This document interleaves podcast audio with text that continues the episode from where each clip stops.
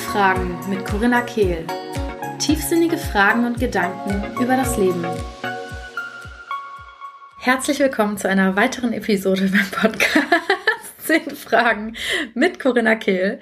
Ich sitze heute hier mit Anna Meinert, die bei Social Media vielleicht auch schon mal unter dem Namen Family bekannt über euch über den Weg gelaufen ist, äh, wollte ich fast sagen.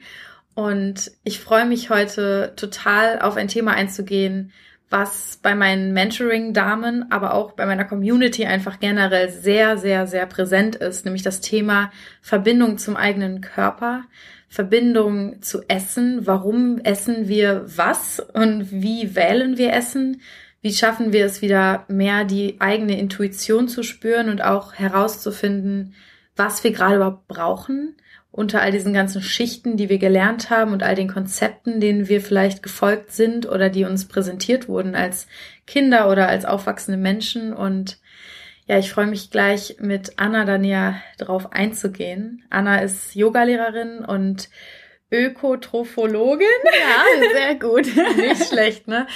Und ähm, macht vor allem ja Ernährungscoaching, Beratung mhm.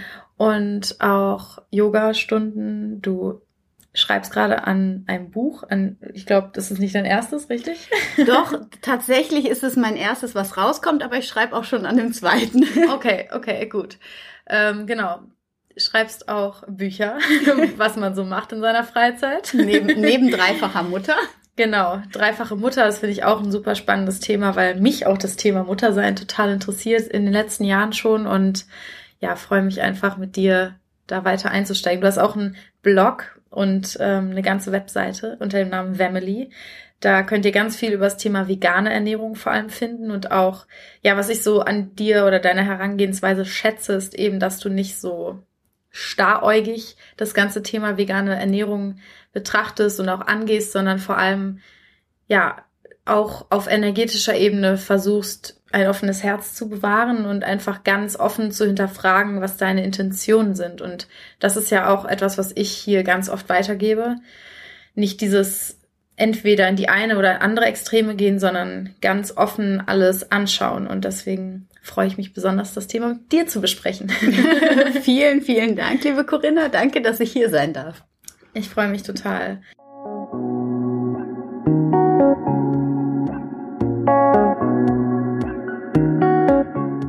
Vielleicht magst du uns einmal mit auf die Reise nehmen und so ein bisschen erzählen, wie du überhaupt bei diesem ganzen Thema angekommen bist für dich. Ähm, ja, also ähm, wir fangen mal mit der Ernährung an, im groben und allgemeinen an. Also es ist so, dass ich tatsächlich auch ähm, Thema Essgestört äh, sein hatte irgendwie. Und zwar das erste Mal mit 16, dann das zweite Mal so um die 20 und dann tatsächlich auch noch mal vor einem Jahr, wobei das von einem Jahr einfach nur noch mal dem diente, das Ganze nach oben zu bringen und zu reflektieren und dann auch wirklich loszulassen. Und ähm, also ich war bulimisch mit 16 das erste Mal. Das war aber nie so krass, wie das bei manch anderem ausgeprägt war. Dadurch ist aber eben einfach diese bewusste Ernährung entstanden. Also das heißt, ich habe mich früh schon immer mit Ernährung beschäftigt was darf ich essen, was darf ich nicht essen, waren immer so diese ganzen Dinge. Und da hat sich in den letzten 25 Jahren so krass viel geändert, ja. Weil ähm, ich bin aufgewachsen mit dem ähm, Glaubenssatz, Fett macht Fett. Es darf alles kein Fett enthalten zum Beispiel. Und jetzt in der veganen Ernährung, also ich feier Fett, sage ich mal. Ich weiß, es gibt auch die Leute, die sagen, Fett nur moderat ist okay. Aber für mich geht's erstmal darum, da auch wieder Freundschaft mitzuschließen. Ne? So nicht diesen, diese Hysterie, mit der ich mhm. aufgewachsen bin irgendwie. Also darüber hatte ich den Fokus immer schon auf Ernährung und ich fand es total spannend. Ich bin dann witzigerweise auch mit dem Theater in Verbindung gekommen, genau wie du ja auch. In meinem innersten Herzen wollte ich immer Schauspielerin werden. Passend aber zum Sternzeichen Löwe. Du, also hier, die liebe Anna hat ziemlich viel Löwe in ihrer Chart und ist im Mondzeichen Skorpion, deswegen verstehen wir uns so gut. genau. Und ähm, ähm, aber damals, ich habe in der Schule Theater gespielt und der Regisseur damals, der war Kabarettist und Lateinlehrer, aber es war ein großartiger Mensch. Der hat immer gesagt, weil ich halt meine Klappe nie halten konnte und auch natürlich die Präsenz auf der Bühne genossen habe, aber der hat immer gesagt, Anna, wenn du mal zum Theater gehst, dann wirst du am besten Regisseurin. Und dann habe ich gedacht, okay, wenn der das sagt, dann stimmt das. Mhm. Und dann ähm, bin ich also ans Theater. Mein fester ähm, Plan war, also ich werde Regisseurin. Ich habe damals in Düsseldorf gewohnt. Es ist so erstaunlich, wie so wenige Worte ja. von für ein, an einen jungen Menschen gerichtet ausmachen können. Schon oder? krass, Boah, ne? Wahnsinn. Ja, echt. Vor allem, ich meine, ich wollte mit sechs, habe ich irgendein Auto vom, vom WDR vor unserer Tür stehen sehen, bin ganz nervös geworden und habe den Brief geschrieben, hallo, ich möchte gern Schauspielerin werden und oh so. Oh mein Gott, ist das süß. Das ist mir letztens nochmal aufgefallen und dann habe ich mich da so von abbringen lassen irgendwie Krass. durch diesen Satz. Ne? Naja, auf jeden Fall bin ich dann zum Düsseldorfer Schauspielhaus, ähm, habe dann über Umwege bin ich da reingestiegen. Also es war auch mein Plan. Und dann war ich quasi kurz davor, die wollten mich als Regieassistentin übernehmen. Und dann habe ich auf einmal gedacht, so, huch, ich weiß gar nichts. Und dann kam so mein Mangelbewusstsein so und dann habe ich gedacht, okay, dann gehe ich jetzt erstmal studieren. Ich weiß, ich komme immer wieder bei euch rein. Und dann bin ich nach Bayreuth zum Studieren gegangen, Theaterwissenschaften. Und dort war ich dann das erste Mal so richtig alleine. Und das war richtig gut. Also ich war immer in einer festen Beziehung irgendwie und ähm, von daher sehr eingegrenzt irgendwie. Und ähm, also was jetzt nicht schlimm war, aber ich war ehrlich anderthalb Jahre mal richtig für mich und das hat für mich äh, so viel bedeutet. Ich war ganz in der Natur, ich habe mich ganz viel mit mir selbst beschäftigt. Da war meine zweite Essstörungsphase auch und da habe ich so einen Sinneswandel gehabt, weil das war immer schon so ein Thema, war immer für mich, wenn ich Ernährung, nee, wenn ich Theater nicht mache, dann mache ich Ernährung. Das war immer schon klar. Und mir war aber auch schon immer bewusst, dass so wie die Theaterleute gelebt haben. Ich weiß nicht, hm. ob du da auch einen Einblick hattest. Ich war eher Filmschauspiel, aber trotzdem okay. ähm, beides. Ja, also ich habe das damals so erlebt. Die hatten alle ziemlich schwierige Familienverhältnisse, weil die einfach so unregelmäßige Arbeitszeiten hatten und die sind dadurch, dass die immer in ihre Rollen so krass eingestiegen sind. Also es war immer schwierig, auch mal aus der Rolle dann wieder rauszugehen. Mm. Also ich habe da ziemliche Extreme erlebt und dann haben die alle unglaublich viel Alkohol getrunken mm. und das hat mich alles abgeschreckt, weil mir war immer schon klar, ich will eine Familie haben, für die ich auch da sein möchte und dieses Konzept des Theaters passt da irgendwie nicht so gut rein. Und irgendwie hat's dann hatte ich dann, habe ich gedacht, okay, als wir dann angefangen haben im Theater darüber zu sprechen, in der einen äh, Stunde bei der Professorin, zu analysieren, warum der Stuhl genau an dieser Stelle steht und nicht einen Zentimeter weiter links, habe ich gedacht, wisst ihr, das passiert so krass im Prozess, ich will da nicht über so einen Kack reden. Und dann habe ich ehrlich gesagt, nee, das ist hier nichts für mich. Wow, ich mache jetzt Stuhl. erstmal, ja, der Stuhl ist nichts für mich. Und ich ähm, ja, und dann bin ich Hals über Kopf quasi, habe ich mich in Bonn für Ernährungswissenschaften eingeschrieben. Ich habe mich, und das so bin ich auch manchmal. Ich, ich mache das, wenn ich eine Idee habe, dann gehe ich da voll rein, habe mich nicht informiert, was das bedeutet, Ernährungswissenschaften zu studieren. Und ich hatte nicht so viel Interesse ähm, in meiner Schulzeit, weil ich hatte andere Dinge zu tun. Und ich war auch damals schon mit dem ähm, Schulkonzept überhaupt nicht einverstanden.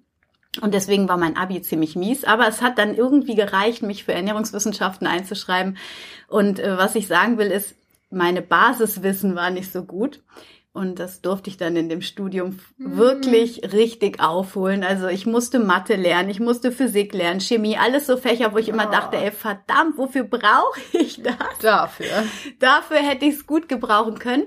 Naja, ähm, lange Rede, kurzer Sinn. Also ich war immer schon viel mit Ernährung beschäftigt, habe das dann studiert, habe aber auch viel gehadert im Studium, weil das einfach auch ein altes System ist. Es ist immer noch. Das heißt, ähm, was man lernt, die Art und Weise, wie man lernt. Und das hat mich alles damals schon echt äh, fuchsig gemacht, aber ich habe es dann irgendwie durchgezogen, weil ich ja auch noch mit dem Glaubenssatz groß geworden bin, du brauchst einen ordentlichen Abschluss. Das, Klar. Oh Gott, ey, das ändert sich Gott sei Dank alles und ich bin da so dankbar für auch. Ähm, naja, ich habe diesen Abschluss halt und bin dann ähm, aber im Studium schwanger geworden, habe zwei Kinder bekommen währenddessen. Und ähm, als ich dann endlich fertig war, nach einer ewigen Zeit, ja, bin ich dann, habe ich dann versucht, als Ernährungscoach so ein bisschen Fuß zu fassen, habe dann aber ähm, mein Mann, der Online-Marketer ist, der hat mir dann ähm, so Portale quasi vorgeschlagen, die er gefunden hat. Das eine hieß Veggie Café, das andere Wemily. Veggie Café gibt's so jetzt nicht mehr, aber Wemily. Ähm, das ist jetzt mein Blog. Das war vorher ein Familienportal. Jetzt ist es mein persönlicher Blog. Und es geht da vor allem drum, ähm, Familien eine Hilfestellung zu leisten, die vegan sind oder wo mindestens einer in der Familie vegan ist, weil ich bin auch die einzige in unserer Familie, die wirklich vegan ist. Die anderen, also mein mittlerer Sohn, Aljoscha, der ist 13, der ist Vegetarier, selbst entschieden, vor fünf Jahren schon irgendwie. Ähm, meine Tochter, die große, die wird jetzt 16, die ist äh, wie der Papa quasi, mag sich nicht in Schubladen stecken. Also die lässt schon diese Konzepte, das ist dieses Konzeptlose eigentlich schon, was ja das gerade erst klar wird, dass das das Neuartige ist. Also die will kein Konzept, aber sie isst unglaublich wenig Fleisch, aber wenn, dann genießt sie es auch. Sie tut's nicht zu Hause. Mhm. Ähm, und äh, mein Kleiner, der dann Nachzügler, als Nachzügler kam, Elia fünf Jahre, der ist Vegetarier auch. Genau. Und mein Mann, der isst eben auch alles, aber sehr, sehr wenig Fleisch mittlerweile und sehr bewusst. Also das hat sich auch gut entwickelt, sage ich jetzt mal. Mhm. Ähm, genau, und deswegen ist das mein Hauptfokus, die Herausforderung im Familienalltag, wie wenn einer vegan ist. Irgendwie das arbeite ich auf dem Blog heraus, aber eben auch in meinem Podcast und gebe da eben Hilfestellungen, auch wegen kritischer Nährstoffe und so, weil da fehlt einfach noch unglaublich viel Vertrauen und auch Mediziner und Kinderärzte und so, die machen immer einen Hype, die haben alle überhaupt keine Ahnung von Ernährung. Da ja. versuche ich einfach aufklärend ähm, zur Seite zu stehen. Kennst du ähm, More Raw Food? Ich weiß es nicht. Ich vergesse was immer. Es gibt immer so viele Sachen äh, irgendwie. ja, nur weil ich nämlich gesehen habe, dass sie ist, ernährt ihr Kind zum Beispiel vegan und wurde vom, oh, ich weiß nicht mehr welcher Sender es war, aber vom Fernsehen interviewt und die haben sie dargestellt wie die Horrormutter. Ach Gott. Ich muss dir das später mal zeigen. Ähm, ich verlinke das natürlich auch hier in den Show Notes, wenn sich mal jemand anschauen will. Ähm, oder auch ihr Video vielleicht dazu, weil ich es total spannend finde und mich würde auch deine Ernährung, ach, deine Ernährung, deine Meinung mal darüber, hm. über diese Kinderernährung interessieren, wenn wir da später mal reingehen. Mhm. Hat mich nur interessiert, ob du das kennst. Mhm. Nee, also jetzt im habe ich nicht mitbekommen irgendwie, nee. Weil ähm, ich mit Medien auch nicht so viel, also ich konsumiere ja. nicht so viel. Ja, geht mir eigentlich auch so. Meine Mutter hat's mir geschickt. ja. Ich finde total spannend, weil ich rede natürlich hier auch oft darüber, ja, wie ich meinen Weg gegangen bin, wie andere ihren Weg gehen können, weil es einfach so ein großes Thema ist in meiner Generation, auch dieses, wo will ich überhaupt hin mit meinem Leben? Mit diesen ganzen Möglichkeiten, mit diesem ganzen Konzeptlosen, aber dann noch diese ganzen Konzepte der Eltern und so. Und ich finde so spannend an deinem Weg irgendwie zu sehen, du wolltest Schauspielerin werden. Und wenn jetzt mir jemand sagt, im Einzelmentoring zum Beispiel, ich will unbedingt Schauspielerin werden. Sagen wir jetzt mhm. mal Schauspielerin. Könnte jeder andere Beruf auch sein. Dann hinterfrage ich immer erstmal, was daran möchtest du eigentlich machen? Was ist die Tätigkeit dahinter, die du tatsächlich ausüben möchtest? Woran du so eine Freude hast, dass du diesen Beruf unbedingt wählen willst? Mhm. Und bei dir zum Beispiel finde ich nämlich auch spannend, wie auch bei mir mit dem Schauspieler sein. Es gab eine Charakteristik daran, die mich total angezogen hat. Aber es war gar nicht der Beruf. Mhm. Bei mir jedenfalls. Mhm. Ich weiß nicht, wie es bei dir ist, aber du hast jetzt die Ernährung für dich gefunden und ich finde aber trotzdem, dass du auch einen Schauspielcharakter mit reinbringst, dieses für Leute sprechen, hm. in der Öffentlichkeit irgendwo stehen, was präsentieren hm. und halt irgendwie aber auf eine neue Art und Weise, weil du immer mehr Authentizität, Authentizität sozusagen zeigst und dich vielleicht oder den Ausdruck deiner Seele oder wie man es nennen möchte, ähm, präsentierst, anstatt jetzt eine Rolle zu präsentieren. Mhm. Aber auch dieser Löwenaspekt von dir wird gerade trotzdem befriedigt, würde ich jetzt mal so äh, sagen, oder? Ja.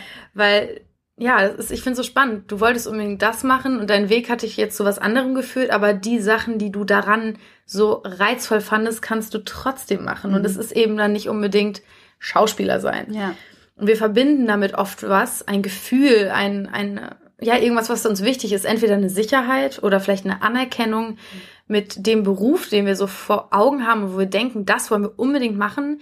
ohne zu hinterfragen, wie sieht mein Alltag aus in dem Beruf, mhm. welche Tätigkeiten übe ich tatsächlich aus, ähm, weil wir sehen bei Schauspielern immer nur das Endprodukt und denken uns, ah, das will ich auch spielen. Aber die meiste Zeit ballern die sich Texte hinter die Ohren, versuchen irgendwie die Rollen zu analysieren und sich anzueignen und haben sitzen acht Stunden am Set und haben nichts zu tun, um dann für eine Szene da stramm zu stehen.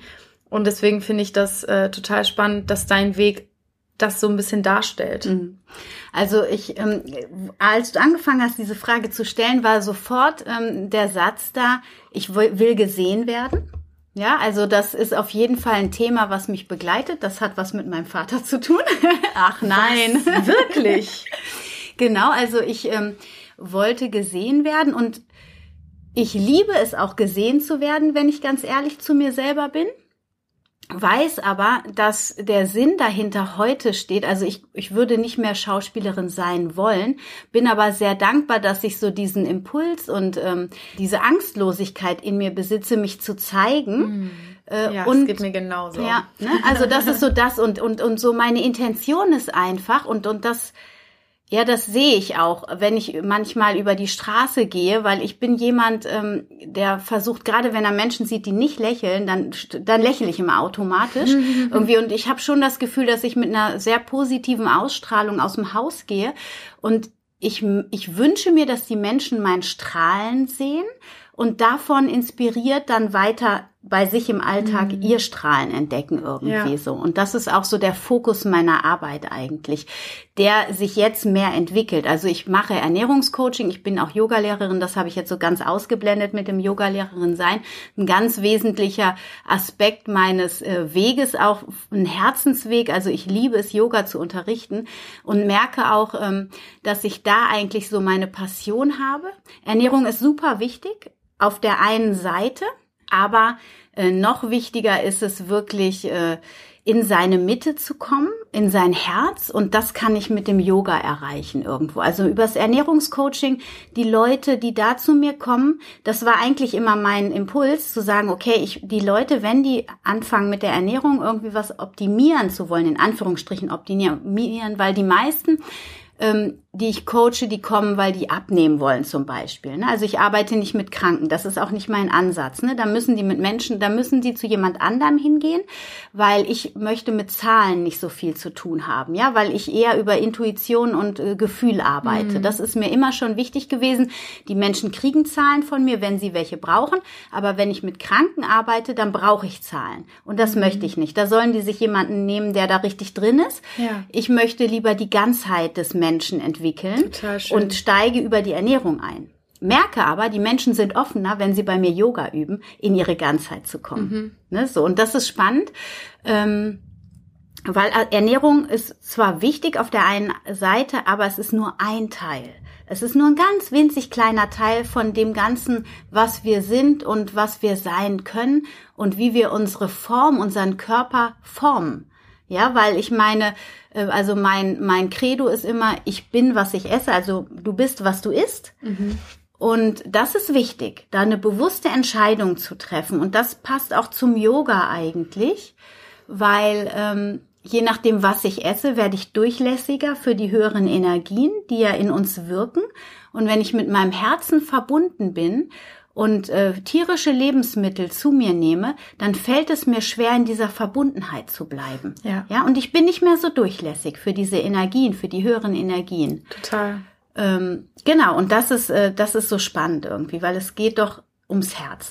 Gleichzeitig wird auch irgendwo unsere Energie von anderen Energien verschmutzt, weil wir ja auch alleine schon auf biologischer Ebene Angsthormone aufnehmen und sowas, aber auch alleine die Energie eines anderes eines anderen Tieres in uns aufnehmen, ne? Mhm. Absolut, genau. Und das muss dann wieder gereinigt werden, in Anführungsstrichen. Ich meine, wir befinden uns jetzt hier schon nicht mehr auf der wissenschaftlichen Ebene, das will ich nochmal betonen, weil ich komme ja eigentlich aus der Wissenschaft, bin es aber nie wirklich gewesen. Mhm. Ich bin nie eine Wissenschaftlerin gewesen. Ich bin immer als allererstes spirituell gewesen. Ich habe auch noch eine Ausbildung zur geistigen Heilerin gemacht vor etlichen Jahren und äh, das ist immer ein Riesenthema für mich, dieses energetische und mache ja jetzt auch zum Releasing Coach eine Weiterbildung, was eben Releasing, Loslassen eigentlich deine Arbeit, die du im Mentoring machst, das ist eigentlich genau das, was ich dann quasi auch mache. Voll es geht schön. um äh, Schattenarbeit, die anzunehmen und dann im gleichen Atemzug mehr oder weniger auch loszulassen und dann eben in die Befreiung zu kommen. Ja, total schön. Wie ist dein Weg gewesen aus Essstörung zu einem gesunden Verhältnis mit Essen, aber auch deinem Körper? Also es war auf jeden Fall ein super langer Weg und ähm, ich bin das erste Mal so richtig äh, glücklich gewesen nach der Geburt meiner Tochter. Also erstmal habe ich in meiner ersten Schwangerschaft und meine Tochter möge es mir vergeben. Ich habe das erste Mal gedacht, wow, geil, ich bin schwanger, ich darf fett werden. Das wow. ist so schrecklich. Also ich hatte immer das Gefühl, ich muss schlank sein, mm. um anerkannt zu werden. Ich meine, mein Vater kommt aus der Modebranche. Wie sollte es anders wow. sein? Also ich da will ihm da Vater. Ja, ja, genau. Und ähm, also bin da echt ein gebrandmarktes Kind. Aber es war alles genau richtig, sage ich mal. Und es hat mich zu dem Menschen gemacht, ähm, der ich jetzt bin. Und ich bin also so, das heißt, ich bin dann erstmal, äh, habe mir alles verboten in dieser Schwangerschaft gegönnt und erlaubt. Ich habe damals auch noch, da war ich 27, ähm, normal omnivor gegessen und ja, bin total, also ich habe über 30 Kilo zugenommen in der wow. Schwangerschaft. Hey, aber es ähm, ist okay. Ja, ich ja. glaube auch, das war ganz wichtig für dich, überhaupt erstmal die andere Seite ja. auszuleben und dann deine Balance zu finden. Ne? Absolut. Ne? Sage ich ja auch immer. Ja. Und ich habe auch das Glück, dass ich nach den Schwangerschaften immer wieder sehr schnell sehr schlank geworden bin, ohne dann Zwang, weil ich habe das Thema dann mit dem ersten Kind komplett losgelassen. Ich glaube, das hatte diesen Aspekt der Weiblichkeit, der auf einmal eine Fülle in mir gefunden hat. Also ich habe wirklich nach der Geburt gedacht, wow, das ist so krass, aber es ist so archetypisch. ich habe meine Rolle als Frau erfüllt. So, weißt wow, du, das ja, war so der ich Gedanke. Ich glaube es irgendwie. Ja. Ich bin so gespannt, wie das bei mir wird, wenn ich auch mal Kinder haben mhm. sollte. Ich meine, dafür sind wir theoretisch da, die Spezies äh, am ja. Leben zu erhalten irgendwie. Ja, ne? es ist total krass. Und, und das hat mich irgendwie, das hat ein Stück Heilung gebracht. So, dann habe ich noch ein Kind bekommen und ähm, dann war lange erstmal nichts. Und dann habe ich das dritte Kind bekommen und nach dem dritten Kind, also ich bin dann mit meinem Gewicht auch ohne irgendwelche Probleme, ich konnte alles essen, ich hatte ähm, nie Probleme irgendwie mit dem Gewicht nach oben zu gehen, ähm, war alles okay. Und dann bin ich vor einem Jahr mit dem Gewicht das erste Mal wieder nach oben gegangen, zu einer Grenze, wo ich dachte so, ach nee, das möchte ich aber eigentlich nicht. Also ich mhm. möchte eigentlich lieber wieder so unter 60 bleiben. Da bin ich, fühle ich mich wohler mit. Ne? So die Speckrollen am Bauch, das finde ich blöd. Und wer mich schon mal gesehen hat, also ich bin schon ziemlich schlank, aber jeder, ich sage immer, jeder hat so sein eigenes Wohlfühlgewicht. Total. Und ähm, ich fühle mich mit diesen paar Rollen am Bauch einfach nicht wohl aber das hatte letztes Jahr definitiv mehrere Aspekte.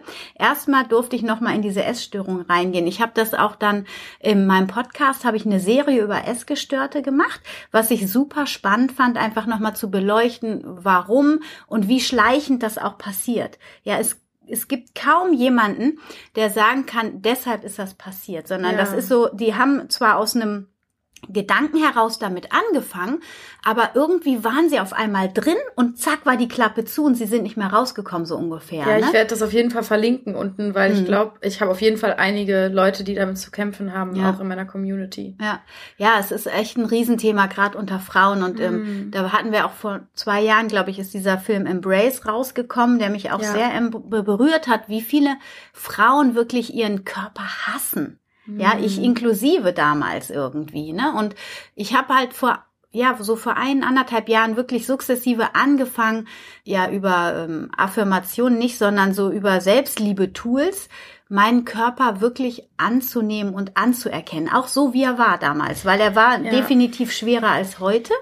Ich hatte letzte Woche eine Erfahrung, und zwar war ich auf einem türkischen Junggesellenabschied im Hammam, also im türkischen Dampfbad. Und wir hatten da, wir waren irgendwie acht Mädels und hatten das Hammam für uns alleine. Das war sozusagen gemietet, das war auch nicht so ein riesiges. Und ich hatte mir auch so Anwendungen gebucht und ja, wir sind dann da alle im Bikini raus und ich glaube, ähm, natürlich ist es auch nochmal ein bisschen kultureller Unterschied. Also die meisten waren ähm, Muslime Damen, Muslim, muslimische Damen, wie sagt man das? ja, auf jeden Fall wisst ihr, was ich meine, in aller Liebe. Und fand es super spannend. Ich habe nämlich früher als Kind, ich wette, dass ich nicht alleine damit bin. Es sind auch so Sachen, ich bin so dankbar, dass ich da mittlerweile drüber sprechen kann, ohne in Scham zu versinken. Ich habe schon, ich, wenn ich mich dran erinnere, in der Grundschule immer, wenn wir Bikinis angezogen haben, abgecheckt, ob ich die dickste bin, weil ich ja schon eher ein weiblicherer Typ bin und damals dann immer gehofft, dass ich nicht die dickste bin. Und dann habe ich mich besser gefühlt. Total spannend. Und das Witzige ist, ich habe es jetzt immer noch gemacht, aber mit einem ganz anderen Bewusstsein und fand vor allem krass und ich war definitiv die kurvigste.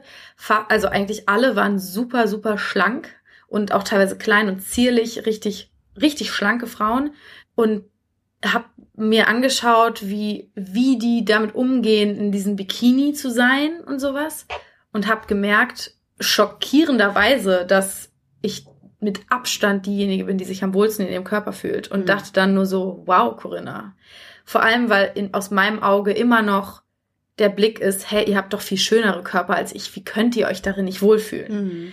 Aber ich weiß natürlich auch mittlerweile, dass es damit nichts zu tun hat. Ja.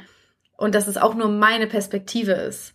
Und vielleicht will die eine lieber meine Größe an Brüsten haben oder meinen Po haben und man will ja bekanntlich das, was man nicht hat, weil wir einfach immer dieses Gefühl haben von, ich bin nicht gut genug.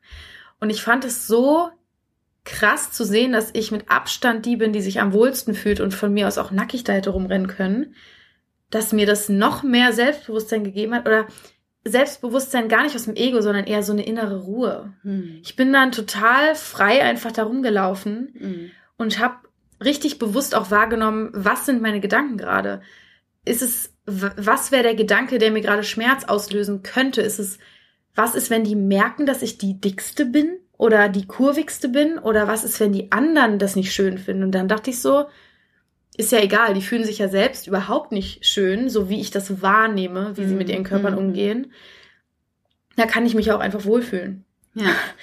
Und es hat mir eine Befreiung gebracht. Mhm. Unfassbar. Also ich ähm, muss sagen, ich beneide manchmal etwas fülligere Menschen, sage ich mal, äh, weil die, wenn die mit sich okay sind, weil die sind viel lustiger als äh, ja und die sind ja also ich habe festgestellt dass die die so ganz schlank sind die sind oft so verbissen und so eng mhm. ja und und Menschen die so so ein bisschen eben fülliger sind so in meiner Beobachtung die scheinen das Leben mehr zu genießen ah. zumindest wirkt es so von ja, außen ja, vielleicht ja. ist es bei manchen auch nur eine Fassade aber trotzdem also ich finde mittlerweile und das hat sich auch geändert ich glaube, das war so ein Gedanken meiner Mutter. Die hat da immer so ähm, so so eine richtige fette Abwertung zu, zu Dicken gehabt irgendwie. Und ich habe mal, ich glaube, das war Ski, also die Schauspielerin von Ski von diesem Stephen King Film. Ich weiß nicht, wie die heißt. Die spielt in verschiedenen Filmen. Die ist auch richtig kurvig, ja, aber so richtig amerikanisch kurvig, sag ich mal. Und die habe ich mal im Film nackt gesehen, habe ich gedacht, wow die sieht ja so schön aus, ja? Und bis dato wusste ich nicht, dass dicke Frauen auch schön aussehen können. Ja. Ne? Und das finde ich, wenn man zufrieden ist in seinem Körper und sich wohlfühlt, dann, dann sieht jeder Körper schön aus. Es Einfach. ist auch wirklich so spannend. Im, Im letzten Jahr habe ich noch ganz doll immer mehr diese Beobachtung gehabt, dass kein einziger Körper, den ich in echt sehe, dem Standard entspricht, den ich in meinem Kopf habe, den Menschen und ich selbst auch haben sollten. Mhm. Mir ist also im letzten Jahr richtig bewusst geworden, es ist so ein ganz langsamer Prozess geworden, der immer tiefer sich verankert hat, dass das Bild, was ich im Kopf habe, davon, wie eine Frau auszusehen hat, gar kein reales Bild ist. Ja. Und ich weiß, es sagen alle, aber das zu fühlen ist noch mal eine ganz andere Geschichte. Ja. Zu realisieren, dass Dellen an den Beinen nicht ein Makel sind, sondern zu den meisten Beinen gehören. Hm. Wenn doch jede Frau Dellen an den Beinen hat, dann können wir es ja auch einfach als Teil des Beins ansehen ja. und nicht als etwas, ohne dass die Beine schön wären. Ja, ja es ist echt spannend, wie, ja. wie auch halt natürlich auch bei Instagram und so, es werden dann immer nur die schönen, die in Anführungsstrichen schönen Körperteile gezeigt hm. und alles immer so aussortiert und ich versuche auch immer mehr einfach Lebensfreude zu zeigen, anstatt ein bestimmtes Körperteil oder so. Ja. Also ich finde allerdings, das beobachte ich halt auch ziemlich kritisch, dieser Instagram-Hype, Ja. äh, seine Körper abzulichten. Ich meine, das ist ja schon, für mich ist es, waren das noch Zeitschriften irgendwie, ne? Die Schauspieler zu sehen, wie tolle Kleider die haben, was die für einen tollen Körper haben. Da wurde schon viel bearbeitet. Aber heute denkt man ja auf Instagram, erlebt man die Menschen viel näher. Aber das tut man ja gar nicht, weil die legen ja trotzdem tausend Filter, weil das ja alles so einfach geht. Ich war Ja. letztens geschockt, es gibt ja sogar eine App, wo man seine Gesichtsform verändern kann irgendwie. Ähm, so und und die Menschen inklusive jetzt meiner Tochter Ne, die Generation, und äh, du gehörst vielleicht auch noch ein bisschen dazu, die so mit Instagram wirklich von 13 auf an, aufwachsen, die sehen halt diese Mädels alle, die in allen möglichen Posen so cool aussehen, ja, die immer ähm, schöne, weiß ich nicht, tolle dicke Lippen haben, die die Wimpern immer gemacht haben und die dann auch noch tollen ähm, ja, Body haben, weil die tausendmal am Tag trainieren oder vielleicht, was weiß ich, was die für einen Filter da drüber legen. Ja. Und, und diese Bilder, ich meine, die sind ja heute alle handysüchtig, diese Jugendlichen leider. Das sagt meine Tochter mittlerweile von sich selber. Das sind ja alle. Irgendwie, ich finde das echt, mich, mich triggert das total. Ich muss da, ich muss da unbedingt noch Frieden mitschließen. Aber ja, so die fangen morgens an, Instagram zu checken und dann noch zehnmal am Tag und dann abends als letztes auch nochmal. Das heißt, Ja. die gehen mit diesen Bildern, mit diesen unrealen Bildern ins Bett. Ja, Und das ja. macht halt was mit einem. Ich das merke ist das so. auch so krass. Ich, also Instagram konsumieren, abgesehen von bestimmten Astrologieseiten oder Leuten, die wirklich mein Herz berühren, äh, löst Stress in mir aus. Und ich Mhm. habe jetzt auch mir angewöhnt, die Leute, die ich sowieso nicht brauche, zu löschen oder Mhm. zu unfollowen und die anderen zu muten. Mhm. Und ich vermisse es nicht. Mhm. Und ich merke gar nicht, dass die nicht mehr in meinem Feed sind. Mhm. Man sieht ja eh immer nur drei Leute gefühlt. Ja. Und dann kriege ich da noch ein paar Energy-Updates und Astrologie-Hints, die mich freuen oder so ein paar Memes, die mir gefallen. Aber dieses ganze, die anderen Leute auschecken, boah, Hm. ein Stresslevel habe ich da in Ja. meinem Körper dann. Ja. Ja. Ich würde gerne nochmal auf das Thema Körperannahme zurückkommen. Mhm. Du hast gesagt, für dich vor allem das Muttersein hat eine gewisse Heilung gebracht. Was ich mir vorstellen kann, ist, dass da auch eine gewisse Connection zum Körper mit einhergegangen ist vielleicht. Und was für Selbstliebe Techniken du für dich wirklich als effektiv, also für dich wirklich dich in die Connection und ins Fühlen gebracht hat. Also genau, also einmal der Aspekt eben des Mutterseins, weil du durch die Geburt einfach Kontakt zu deinem Körper kriegen musst. Du wirst durch diese archalische Kraft, die in dir freigesetzt wird, durch die Wehen, ähm, ich meine, die Geburt, die bräuchte unseren Kopf nicht. Ja, der, der Frauenkörper bräuchte den Kopf nicht für die Geburt. Der Körper, und das habe ich in meiner zweiten Geburt erlebt, der weiß genau, wie das funktioniert. Der weiß das ganz genau, der kann das ganz alleine machen. Du musst als Frau nur atmen, mehr nicht. Ja, so. Krass. Und ähm, man sagt ja auch im Tierreich, und es gibt Menschen, die, wenn du deine ganzen Glaubenssätze losgelassen hast, hast quasi und da unten wirklich im Sakralbereich frei bist, eine Geburt muss noch nicht mal schmerzhaft sein. Ja. Das finde ich mega krass. Das würde mich fast noch mal interessieren, aber ich bin jetzt zu alt dafür. Vielleicht äh, kannst du ja meine Hand halten und das sehen. Oh, oh, oh, welche Ehre. Das wäre ja schön. Wie dem auch sei. Ähm, um auf die Frage zurückzukommen, was natürlich auch ein Thema oder sagen wir mal ein Weg ist, ich habe unglaublich viel Schattenarbeit gemacht. Ja, ich, ich mache seit 15 Jahren, habe ich ähm, immer wieder therapeutische Begleitung gehabt. Du Und- würdest den Leuten also empfehlen, mein Mentoring zu kommen. Sag's doch gleich. Definitiv, definitiv ist eine äh, Begleitung total empfehlenswert, wenn man das nicht selber hinbekommt, sage ich mal. Und selbst, ich meine, das ist ja so, wo auch Coaches ähm, sich immer mal wieder hinterfragen, weil sie denken, okay, ich habe jetzt alle, inklusive mir übrigens, ich habe doch alle äh, To-Dos. Ich weiß, was ich zu tun habe, was ich machen kann. Ich habe diese ganzen ähm, Leitfäden. Ich krieg's nicht hin. Ich habe trotzdem meine nicht. Lehrer. Ja, genau. Also ist das ist so. vor allem, weil der Unterschied so groß ist zwischen was ich weiß und was ich fühle und tue und an mich ranlasse. Ja, genau. Und da ist einfach ein Spiegel im Außen so viel wert, weil wir uns, wir sind so gut darin, uns selbst was vorzumachen. Ja, ja, und ähm, einfach auch die Energie des anderen braucht's einfach manchmal, dass man selber auch auf andere Erkenntnisse kommt. Ja? Und sich vielleicht auch begleitet fühlt und sich mehr traut, an tiefere Themen ranzugehen. Ja, wobei ich nicht glaube, dass es ein bewusstes Trauen ist, sondern ich glaube, dass dann einfach der Raum gehalten wird, dass tiefere Themen nach oben kommen dürfen. Glaube ich auch. Ne? Ja, weil weil es, ist, es braucht jemanden, genau wie es eine Mutter braucht bei einem Kind, das sich verletzt hat, das, das Kind muss dann gehalten werden. Und letzten Endes ist eine Heilung, ob ich jetzt in die Selbstliebeheilung gehe oder in ein anderes Thema der Heilung, ein Halten der kleinen Kinderanteile. Also, Total. ja, also ja. da alles, was ich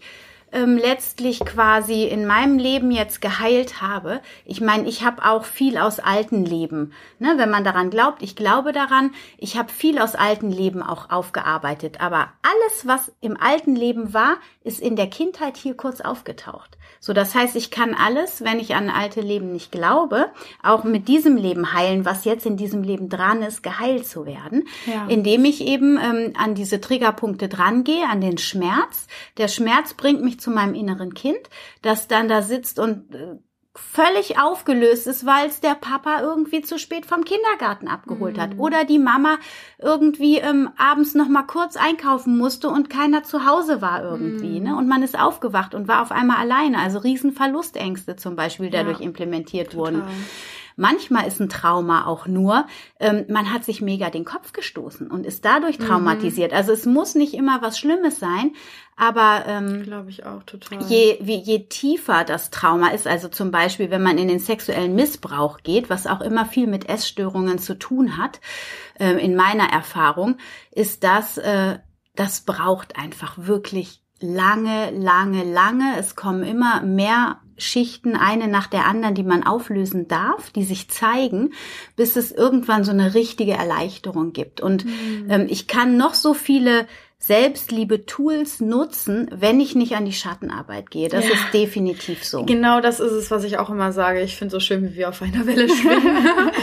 weil es ist eben, ich habe zwar gefragt, aber ich habe dich auch nur gefragt, weil ich weiß, dass du da ähnlich wie ich mm. bist. Mm. Weil ich glaube auch, dass diese ganzen Tools viel Ablenkungsmanöver sind ja. und viel, ach ja, alle bei Instagram meditieren jetzt, aber ich habe noch im Buch letzte Woche ähm, auch eine Seite rausgepostet, Meditation kann eine wunderbare Technik sein, um auszuweichen, zu flüchten und sich selbst was vorzumachen. Mhm. Wenn Meditation zu der nächsten Disziplin wird, zum nächsten Ding, woran wir uns festhalten, ob wir gut genug sind oder nicht, mhm. anstatt wirklich die Schatten anzuschauen, die wir anschauen müssen.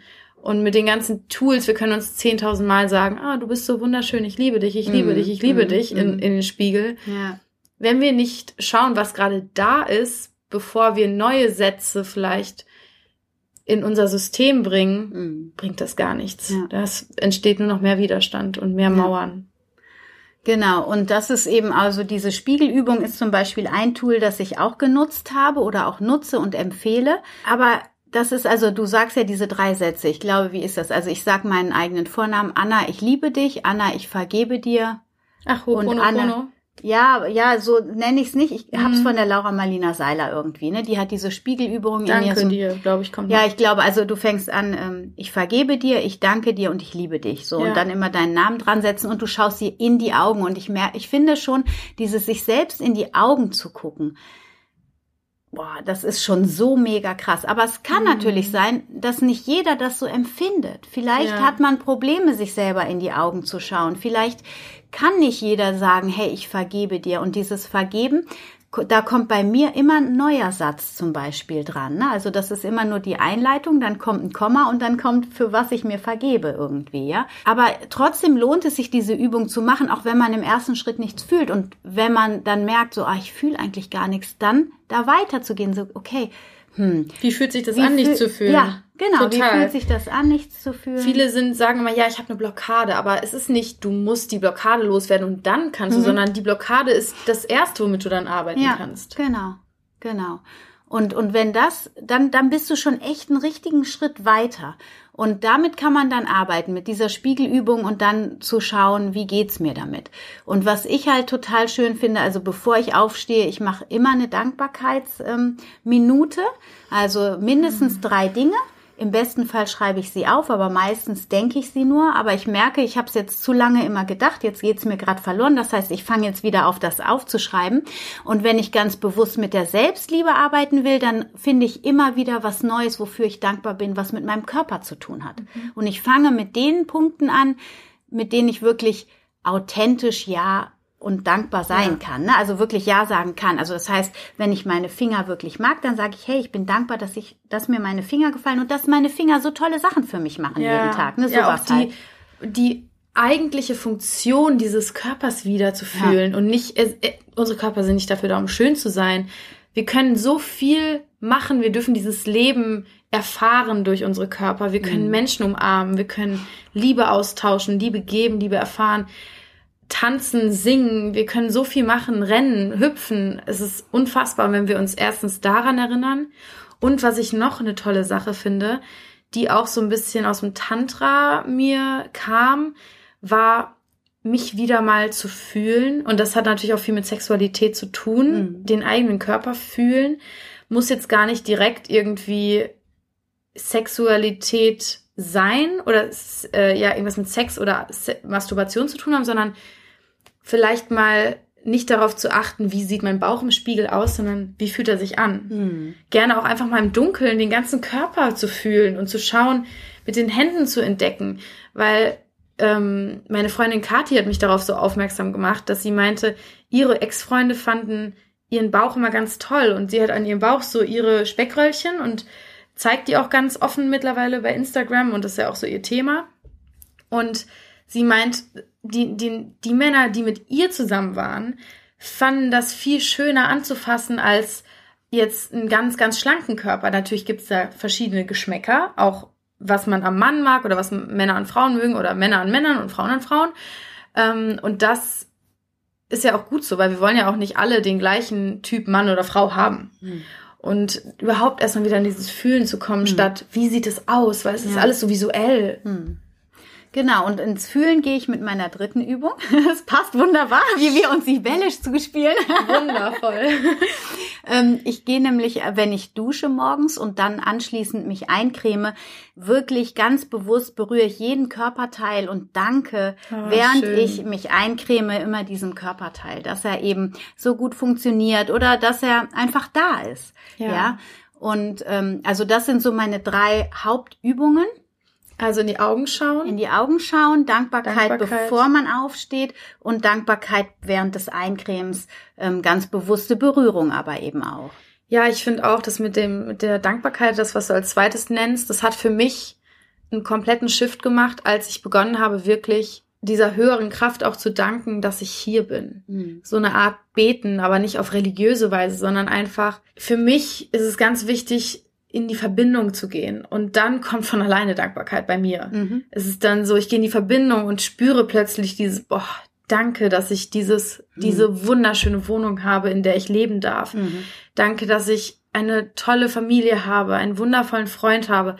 Und dann gehe ich manchmal auch noch so in dieses, was ich mir wünsche und bitte unterstütze mich darin, das und das zu tun. Und es hat für mich total viel verändert, als ich wirklich als es von mir, bei mir von einem Tool zu einer echten Demut wurde. Mhm, ja. Um, früher war es immer so, ich bin dafür dankbar und dafür dankbar und dafür dankbar, aber es ging irgendwie nicht so tief. Mhm. Und mittlerweile ist es so, ich darf auf dieser Erde laufen, ich ja. darf diese Erfahrung machen. Mhm. Danke. Ja. Absolut. Und ähm, deswegen, also am Anfang, das ist tatsächlich so, das habe ich auch so erlebt, ist es, man, man macht diese Tools, man arbeitet die durch in Anführungsstrichen und irgendwann verinnerlicht man das. Und ähm, ich gebe dir jetzt noch einen Punkt, den du mit Sicherheit auch ähm, schon richtig fühlst, aber ich gebe ihn deinen Zuhörerinnen und Zuhörern noch mit, mhm. weil das ist das, was ich in den Yogastunden immer sage. Und über diesen Punkt kommt man auch nochmal in ein ganz anderes Bild von sich selber als Mensch. Denn ähm, was ich mittlerweile richtig fühlen kann und wo ich höchste Ehrfurcht vor habe, ist dieser Körper, den wir vom Leben geschenkt bekommen haben. Wenn man sich überlegt, was in dieser Sekunde oder während wir jetzt hier äh, sprechen, was gerade in uns passiert, mhm. in dir was ganz anderes als in mir, wie viele Billiarden Körperzellen hier gerade Höchstleistung bieten, damit wir hier sitzen können, damit wir reden können, damit wir Gedanken fassen können, mhm. damit wir fühlen können. Ja, und ich meine, da mal abgesehen von dieser Komplexität, also es ist wirklich ein wahrer Kosmos, den wir in uns tragen.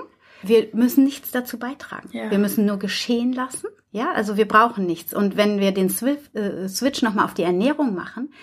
Ähm, In meinem Kopf bin ich auch schon zum, zur Ernährung ja, geswitcht. Ja, weil ich meine, ähm, das ist alchemistisch. Wir können Apfel in Körper verwandeln. Ja. ja. Ich esse einen Apfel und daraus werden Körperzellen, Muskelzellen, Herzzellen, Wahnsinn, Leberzellen. Wahnsinn. Das ist reine Magie eigentlich. Und ja. wenn wir uns den Körper darüber bewusst machen, Wow, ey, das ist, jeder ist so einzigartig und ein reines Wunder. Wie wichtig ist diese Hülle da im Außen, die wir immer betrachten und, und denken, oh Gott, hier könnte es noch ein bisschen schöner sein, hier ein bisschen mm. dünner und so. Das spielt dann gar keine Rolle mehr, wenn wir das fühlen und erfassen können. Ja. Hast du vielleicht noch einen Ratschlag, wie wir intuitiver essen können? Also wirklich mehr wieder in die Verknüpfung kommen können, Verbindung kommen können, was wir jetzt gerade brauchen?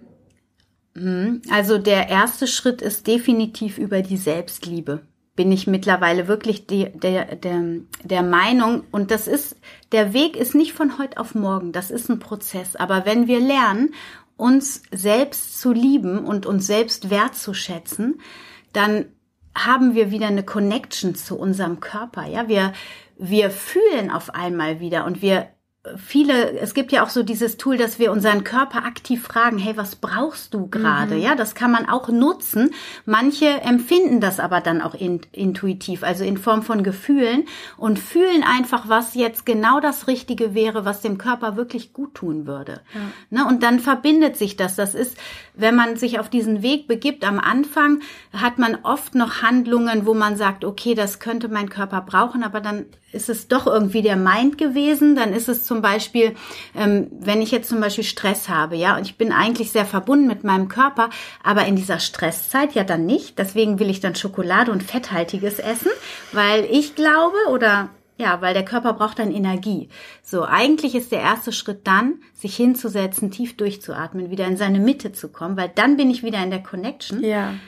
Und dann brauche ich vielleicht nicht eine halbe Tafel Schokolade, ja. sondern vielleicht nur ein Stück. Das ist so schön, das ja? sage ich auch immer, dass vielleicht auch Leute, die dann vielleicht zu Hause sind, auf den Boden legen. Ja, ja. Diese Erdung ja. empfinden und einfach mal ein paar Minuten liegen und atmen, mhm. in Shavasana vielleicht. Und dann danach zu gucken, möchte ich noch Schokolade? Und wenn ja, dann isst Schokolade und genieß sie mit jeder Zelle, aber vielleicht brauchst du keine Tafel mehr. Ja. Das genau. ist genau das. Vor allem, weil was ich auch ähm, empfehlen kann, ist, meine Liste zu machen. Was, oder erstmal vielleicht sich selbst zu fragen, wenn ich diese Situation habe, wo ich dann unkontrolliert zu essen und zu bestimmten Lebensmitteln greife, was brauche ich dann meistens eigentlich? Mhm, Weil das genau. ist ja schon immer ein Muster in der ja. Regel. Und wenn es dann vielleicht ist es dann Komfort oder auch Liebe oder Zuneigung und das kriegt, kriegt man auch diese Erfüllung durch die Füllung im Magen. Ja und dann mal eine Liste zu machen mit Sachen, die wir auch machen könnten, wo wir diese Gefühle erfahren. Mhm. Und dann haben wir schon mal, weil es ist ja nur ein Handlungsmechanismus. Und ja. wenn wir nicht wissen, wie wir sonst handeln können, werden wir immer wieder zu diesem Mechanismus ja. greifen. Und dann vielleicht mal eins der anderen Sachen zu machen, bevor wir zum Essen gehen. Ja. Genau, also das auf der einen Seite finde ich super, also mit dem Aufschreiben, das mache ich dann auch so oder das äh, rate ich dann auch so in meinen Coachings. Und ähm, aber dann geht es, der erste Schritt ist quasi, sich das bewusst zu machen, aus welcher Motivation, aus welchem Impuls will ich jetzt das und das essen. Das ist das eine. Dann eine andere Strategie sich überlegen, was könnte ich stattdessen machen, was gesünder für mich ist. Aber das ist auch alles noch so ein bisschen aus dem Verstand heraus. Und der nächste Schritt ist dann tatsächlich auch nochmal hinzugucken und zu fühlen, weil der Kopf klopft garantiert wieder das kleine innere Kind. So, hä, ja, ich bin immer dann, also das machen ja heute Eltern immer noch manchmal, ich leider auch. Wobei ich schon super, super wenig, aber so dieses mit Essen zu belohnen. Ne? Mhm. Komm, wenn du das und das machst, kriegst du ein Gummibärchen. Ja, da wird mir immer elend, wenn ich ja. das irgendwo höre. Aber das. Meine das, ne? Oma hat mir und meiner Cousine, wenn wir geweint haben, einen Keks in den Mund gesteckt. Ja, genau. Ne, also da weißt du, also wenn du traurig bist, dann hilft dir Essen. So, das sind diese Muster. Ja, und dann total. sich das auch nochmal nach oben zu holen und dann ganz bewusst zu wählen. Ah, okay, das habe ich so gelernt, aber ich weiß, ich kann jetzt, wenn ich mich in Shavasana, wie du es jetzt vorgeschlagen hast, äh, hinlege, zehn Atemzüge nehme, dann kann ich mich damit belohnen. Ich brauche jetzt nicht mehr den Keks dafür. Ne, so und und ähm, was eben auch wichtig ist, wirklich dann in dieser Ruhephase sich zu verbinden. Und das ist das, was ich vorhin noch ähm, weiter erzählen wollte, ist, dass du, wenn du in diese Wertschätzung deines Körpers gehst, du gehst auf einen Weg, dass du wirklich für deinen Körper dich ernährst und nicht mehr gegen deinen Körper dich ernährst. Ja. Also du wählst dann, das ist ein Prozess, ganz klar, es wird auch immer wieder Rückschläge geben, was nicht schlimm ist, weil das ist das, was du auch immer sagst und das kann ich so unterstreichen, wenn Rückschläge, in Anführungsstrichen Rückschläge, ähm, wenn es die gibt, nicht mit schlechtem Gewissen, sondern mit Genuss, weil dann, ähm, dann ist der Widerstand nicht da und dann brauchen wir viel weniger von den in Anführungsstrichen vermeintlich ungesunden Lebensmitteln. Ähm, und ein schlechtes Gewissen macht das Ganze noch schlechter. Also lieber dann Vor allem wirklich. Ist es auch wieder diese Disconnection? Ja, total. Genau. Also ich meine, ja, es geht ums Fühlen, ums Herz und das ist ein Weg und wenn du es wirklich geschafft hast, deinen Wunderkörper anzuerkennen und wertzuschätzen, dann wirst du mittel- bis langfristig zu Lebensmitteln greifen, die deinem Körper auch wohltuend sind. Und es ja. reicht auch, wenn du 80 Prozent dieses, Kon in Anführungsstrichen, dieses Konzept lebst ja. und 20 Prozent dann eben auch mal disconnected bist. Das ist halt dann so und das ist auch okay. Ja. Ja. Danke schon mal. Es sind so, so tolle Sachen dabei. Ich habe noch ein paar kleine Fragen für dich. Ja, okay. Was ist dein Lieblingsort auf der Welt? Ähm, wow. Klein. ja, das ist eine äh, der erste Gedanke, erstmal denkst du so, oh Gott, okay, wo ist der auf der Welt? Aber weißt du ganz ehrlich, der ist im Park vor meiner Haustür auf meiner Esskastanie. Oh. Das ist der Hammer. Die hat so eine krasse Energie. Wenn ich da sitze und meditiere, das Wahnsinn. ist der Hammer. Da brauche ich nicht weit weg für. Oh, voll schön. Das, das finde ich auch eine schöne Message. Was bedeutet für dich Spiritualität? Es durchzieht mein ganzes Leben, ehrlich. Also schon ganz, ganz lange. Ich habe es eine Zeit lang ein bisschen unterdrückt, weil manche Menschen in meinem Umfeld überfordert damit waren. Aber es ist eigentlich die Essenz von allem. In, in meinen Augen ist es die Essenz und die durch, es durchdringt auch alles. Und ähm, es zeigt sich in meinen Augen jetzt auf kosmischer Ebene oder auch auf irdischer Ebene zeigt sich, dass es dran ist, dass, dass wir die Spiritualität wieder in unser Leben einladen dürfen und, und da voll reingehen dürfen. Gerade die Frauen halt, die da immer schon einen stärkeren Zugang mhm. zu hatten. Was bedeutet denn das? Was, was ist für dich in deinen Augen? Kannst du Spiritualität in einem Satz zusammenfassen, ohne dass du da jetzt ein Konzept draus machen musst? Mhm. Also für mich ist das verbunden zu sein. Mhm mit der Quelle und mit allem, was ist. Wunderschön, danke. so, so schön. Ich wusste, ich darf dir die Frage stellen. Bei welcher Tätigkeit vergisst du die Zeit? Beim Geigespielen, was Oh. ich schon ewig nicht mehr gemacht habe, aber gerne wieder machen mö- möchte. Beim Yoga üben und beim Sex. Das ist was Gutes. Sehr schön. Was ist dein Lieblingsgericht? Ich bin totaler Gemüse-Junkie, also ähm, Brokkoli und in Kombination mit gerösteten Kernen und Sojasauce. das reicht mir eigentlich schön, um glücklich zu sein. Das kann ganz spartanisch sein. Ich feiere auch gerade veganes Eis. Oh ja. Was ist eine Sache, die du als allermeistes vom Muttersein gelernt hast? Dass wir als Frauen wieder wirklich in unsere Weiblichkeit gehen dürfen. Und was Weiblichkeit überhaupt bedeutet, habe ich durchs Muttersein gelernt. Wobei ich es auch noch nicht bis ins Ende erfasst habe und auch noch nicht bis ins Ende lebe. Also es ist auch noch ein Prozess. Ja, aber dass Weiblichkeit etwas wunder, wundervolles ist. Ja. Und das viel zu wenig Anerkennung gekriegt hat in den letzten Jahrzehnten. Ja. Was willst du unbedingt, also eine Sache, die du unbedingt noch gemacht haben möchtest, auf diesem Leben, in dieser menschlichen Hülle? Wow. Wir haben hier Sinnfragen. Äh, ich habe manchmal, also da ist vielleicht ein bisschen Ego drin, aber so meine Vision ist und, und ein tiefer innerer Wunsch ist, dass ich Menschen, viele Menschen so inspiriere gleichzeitig, dass sie alle in irgendeiner Art und Weise geheilt werden. Weil das ist so meine, ich möchte einfach Heilung in diese Welt bringen. Das ist so mein Herzensthema.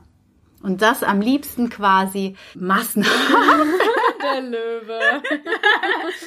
Ego. Ja, schön. Jetzt last but not least. Die Sinnfrage des Tages. Was ist für dich der Sinn des Lebens? Und zwar ähm, ist mein, für mich ist der Sinn des Lebens, dass wir wirklich unsere Schatten aufräumen, dass wir uns unserer Schatten bewusst werden, sie annehmen lernen und dass wir wirklich wieder ganz werden. Also mhm. losgelöst von allen Glaubenssätzen, von allen Verhaltensstrukturen, die wir über die Jahrhunderte in unser System geladen haben, durch wen oder was auch immer. Und dass wir wirklich aufwachen, das alles erkennen, was uns davon abhält, wirklich ganz in unser Licht und in unser Strahlen zu kommen. ich kann noch Stunden mit dir weiterreden. Das ist so schön. Oh, danke, dass du da warst. Es war mir ein Fest. Ja, und gleichfalls, das gebe ich so zurück. Vielen Dank. So, so schön. Wir haben auch auf deinem Podcast gemeinsam gesprochen. Also für jeden, der noch nicht genug von uns hat. Ich verlinke die Episode falls sie, also dieser, diese Episode kommt schon schnell raus, vielleicht. Ähm, nächste Woche. Ich lade ihn nächste Woche. Hoch. Okay, also. dann mhm. guckt einfach bei Instagram vorbei. Da werde ich sie auf jeden Fall teilen, wenn sie online ist. Und ich verlinke auf jeden Fall deinen Podcast. Dem könnt ihr folgen. Dann kriegt ihr das ja auch mit. Und äh, ja, checkt auf jeden Fall in der Beschreibung des Podcasts vorbei, weil ich da alles von Anna verlinke. Und ah, ich freue mich. Ja. Ich danke dir. Ich danke dir. Vielen, vielen Dank.